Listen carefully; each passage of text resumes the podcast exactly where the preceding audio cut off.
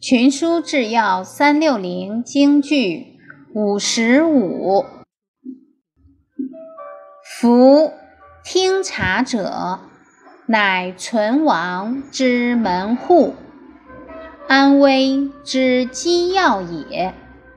若人主听察不博，偏受所信，则谋有所漏，不尽良策。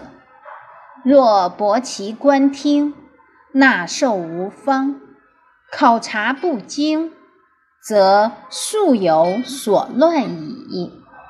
卷四十八体论，白话解释：听和察是国家存亡安危的关键。假如君主不能广泛的听取和明察，只接受亲信者的言论，那么谋划必定有疏漏，不能尽收好的策略。